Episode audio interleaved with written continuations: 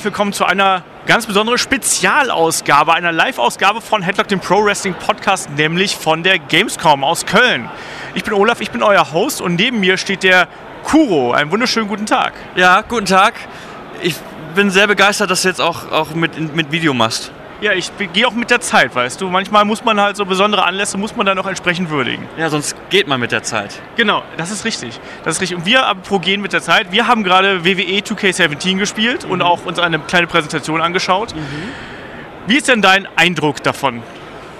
Also das, was so erzählt wurde, klang schon ganz gut. Also das ist halt einfach so mehr in ähm, Richtung authentischen Wrestling-Sport geht, so von der Art und Weise. Was, was ich halt schon seit Jahren oder worauf ich warte, ist halt so, dass, so, dass auch Wert auf Match-Quality gelegt wird. Weil das, das sage ich dir ja immer, wenn wir uns sehen und über WWE 2K17 unterhalten, dass es halt, dass jede, jede Match auch ähm, eine, eine Story erzählt. Und das fehlte mir in den letzten Jahren so im Spiel, weil du irgendwie auch immer oft sehr schnell die Möglichkeit hattest, sehr, sehr ähm, matchentscheidende Angriffe auszuführen. Und da hoffe ich, dass das dieses Jahr ein bisschen homogener einfach wirkt. Mhm. Wobei ich mich auch frage, oben sieht man ja auch einfach so die Match-Quality, das sind ja fünf Sterne. Ja, ist immer fünf ja. Sterne, weil. Ja. Und ähm, dass das halt dann nicht einfach so, wenn du beim vierten Stern bist, einfach nur eine Aktion machst und es lädt sich langsamer auf. Also dass ja. das halt auch ein plausibles System ist. Ja. Ähm, du hast gerade angesprochen, dass die Matches ja ein bisschen realistischer sein sollen, dass sie auch schöner werden sollen, anschaulicher. Ich muss ganz ehrlich sagen, das hatte ich jetzt in dem, was ich gespielt habe, nicht. Also da hatte ich immer noch so, dass man da im Prinzip eine Aktion an die andere rein konnte und ich fand das insgesamt wirkte es in sich ein bisschen runder, es wirkte ein bisschen langsamer und mhm. es lief ein bisschen smoother ab. Aber also die ganz großen Veränderungen habe ich jetzt zumindest noch nicht gesehen. Was mir zum Beispiel immer fehlt, ist sowas wie, ähm, dass du Körperteile bearbeiten kannst, dass das einen vernünftigen äh, vernünftiges Feedback gibt, dass du ja. zum Beispiel Submission Moves ansetzt und dass die halt eben vernünftig umgesetzt werden. Da bin ich mal gespannt, weil zum Beispiel bei den Aufgabegriffen, da gibt es weiterhin das alte Minispiel. Ja, und ich bin super scheiße in diesem Minispiel. Das, das, wird, das wird richtig furchtbar. Wenn ich dann irgendwie My Career starte mit meinem, mit meinem WWE-Talent, der wird eher dann ein Brawler. das ist ja Einfachheit halber, weil du einfach lieber Leute K.O. schlägst. Ja. Ja. Ähm, aber ansonsten gab es ja auch noch, mit dem Bizeps auf jeden Fall. Ähm, aber ansonsten gibt es ja auch noch ein paar schöne kleine andere Veränderungen. Also der Showcase-Modus ist weg diesmal. Das äh, haben sie einfach mal den Innovationen geschuldet irgendwie. Ähm, gleichzeitig ist es dann aber so, dass dann der Karrieremodus wird etwas variantenreicher sein. Sprich, du kannst ähm, nicht, du musst nicht nur bei NXT anfangen, sondern du kannst halt eben auch direkt im Hauptkader anfangen. Mir, mir gefällt das ganz gut, weil ich fand die NXT-Phase bei WWE 2K16 furchtbar scheiße. Ja, das ähm, ich möchte das nicht überspringen. Also ich finde es gut, dass es die Option gibt. Ich werde sie nicht nutzen, weil ich halt auch einfach immer so, so den Aufstieg erleben möchte. Ja. Ich hoffe einfach nur, was das mein Problem im letzten Jahr war, gerade bei NXT, du hattest das Gefühl vom Fortschritt nur dadurch, dass sich das Datum geändert hat. Mhm. Und du hast gar nicht wirklich so deinen Aufstieg gemerkt weil das auch nicht so wirklich in der Matchcard oder in irgendeiner Form von Zwischensequenz sind. Ich hoffe einfach, dadurch, dass sie jetzt gesagt haben, so ja, und die Art und Weise, wie du Promo, Promos hältst, dass sich das auch auf, auf deine, auf deine ähm, Karriere ausschlägt mhm. und die Art und Weise, wie die Fäden halt verlaufen. Ich hoffe, dass dann einfach ein bisschen mehr passiert. Also von allem, von der Art und von, von der Anzahl ähm, und wie, wie, der, was, wie das halt sich dann verändert, je nachdem, wie du dich verhältst und dass du einfach mehr siehst. Also einfach mehr Zwischensequenzen. Ja. So schwer kann es doch nicht sein. NBA 2K macht das seit Jahren ziemlich gut. Abgesehen von letztes Jahr dieses Spike Lee-Gedings, das braucht kein Mensch. Aber abgesehen davon einfach abschauen, das ist das gleiche Haus. Ja. Das wollen sie eigentlich letztes Jahr schon machen und das ist dann halt irgendwie nicht so geworden, wie es dann war. Und im Endeffekt hast du halt dann trotzdem nur ein Match nach dem anderen, nach dem anderen irgendwie bestritten und dann war es halt eben langweilig.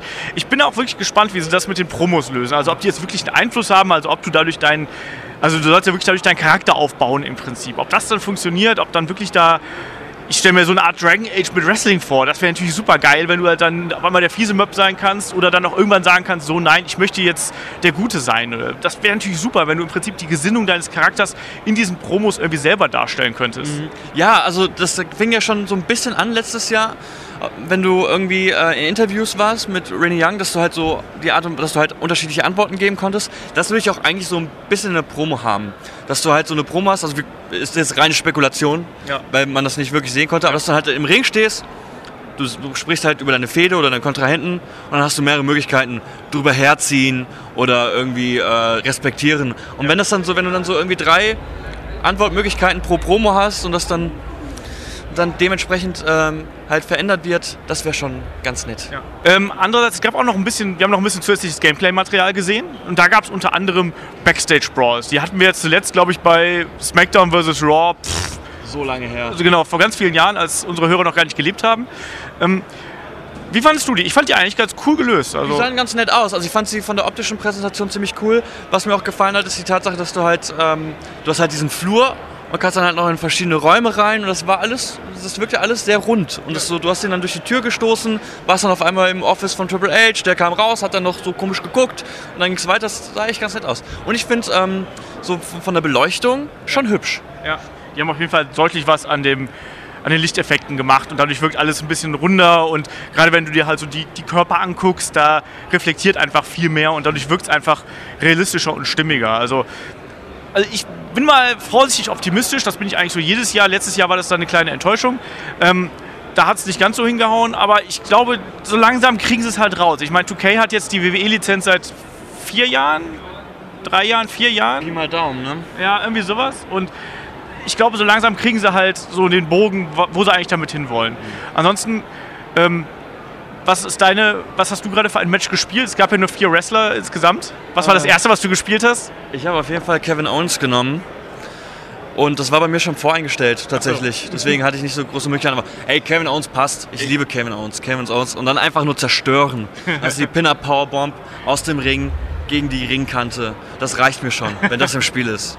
Also das ist ja auf jeden Fall drin. Das haben sie ja gedacht, dass du jetzt auch Finishing Moves außerhalb vom Ring äh, überall ansetzen kannst. Und deswegen ist auch die, äh, äh die, die Powerbomb von Kevin Owens auf die Ringschutz halt auch dabei. Muss ja auch.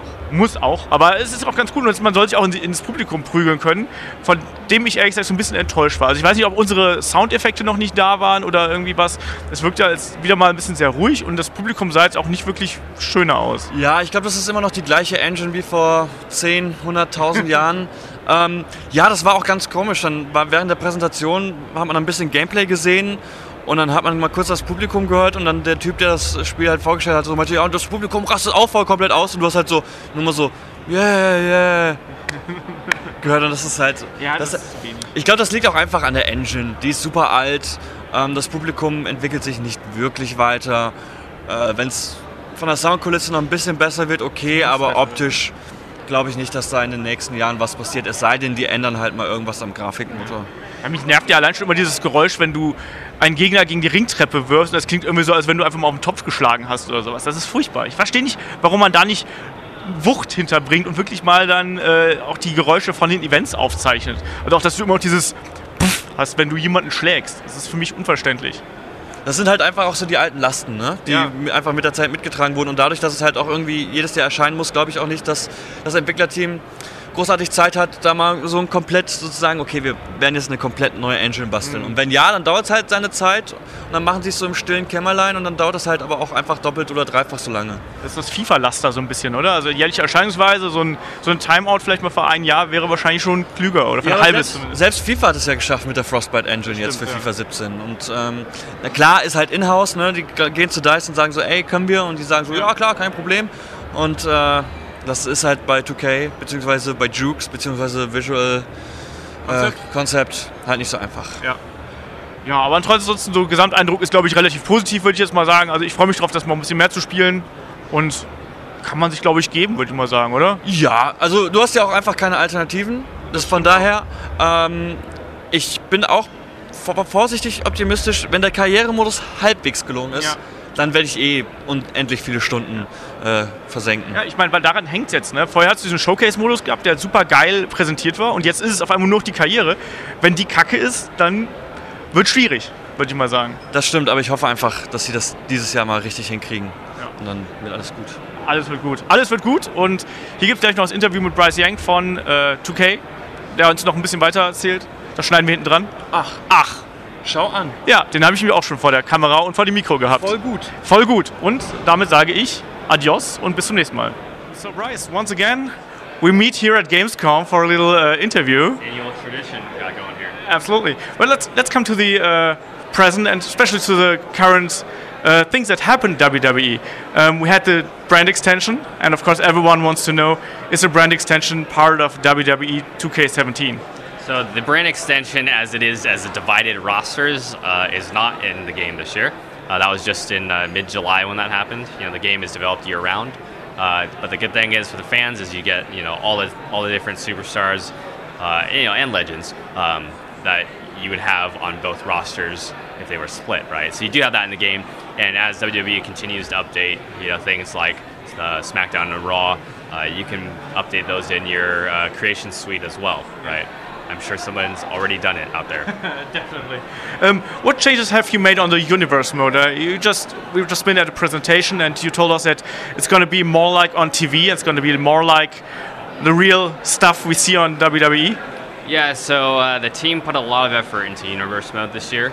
Um, it's uh, a couple different things, right? So first of all, um, the way that universe is presented and the flow of it will resemble, you know, as a WWE uh, program would, right? So you fire it up, you know, you, you go into Raw, you see the intro, you see the pyro, then you see, you know, the matches for the night. You can play or sim through those, uh, and then um, as part of those, there's different promo segments that would be there as well. Uh, you can play through those and how you choose to play through uh, the promo segments as part of what we call the new promo engine. Um, that'll help shape you know your storylines and the things that you encounter you know throughout universe as well. Uh, the cutscenes have been reshot as well, um, so you won't see a lot of repetitive stuff from prior years. Um, so yeah, big big effort in uh, universe this year. We know that nowadays we have like two champions, one for Raw, one for SmackDown. If you could pick two wrestlers for your universe mode, who would be the champions for each brand? Oh man, I think uh, you know, looking at this Sunday's pay per view, I think you have some great options there. Uh, you know, you have Finn Balor and uh, Seth Rollins in the main event uh, on the Raw on the Raw side, which might steal the show. Uh, I think either of those guys uh, would be great options.